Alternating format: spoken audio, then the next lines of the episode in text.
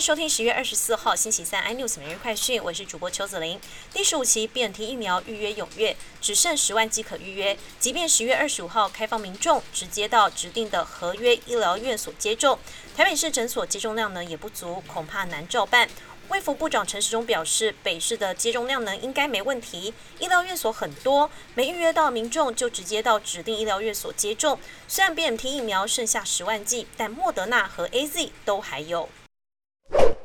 不为欧洲疫情再起，航空双雄今天表现亮眼。华航开高震荡走高，中场三十点零五元做收，收在最高，创下超过二十三年新高。长荣航尾盘攻上涨停，来到二十八点三五元，创二零一一年七月来新高。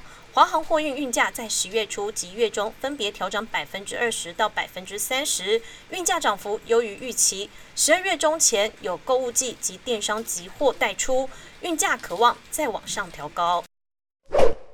美国总统拜登将在十二月九号到十号主持民主峰会视讯会议。外交部二十四号证实，美方已正式邀约台湾参加，将由行政院政务委员唐凤、驻美代表肖美琴代表我国政府与会，与全球一百多个民主国家的领袖以及代表共同讨论有关防疫、威权主义、打击贪腐及促进人权等三大主题。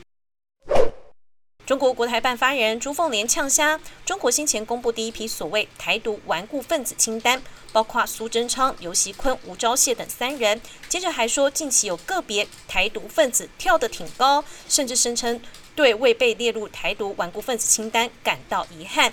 中国说别着急，有他们真正遗憾的时候。更多新闻内容，请锁定有线电视台四八八十八 MOD 五零四三立财经台 iNews，或上 YouTube 搜寻三立 iNews。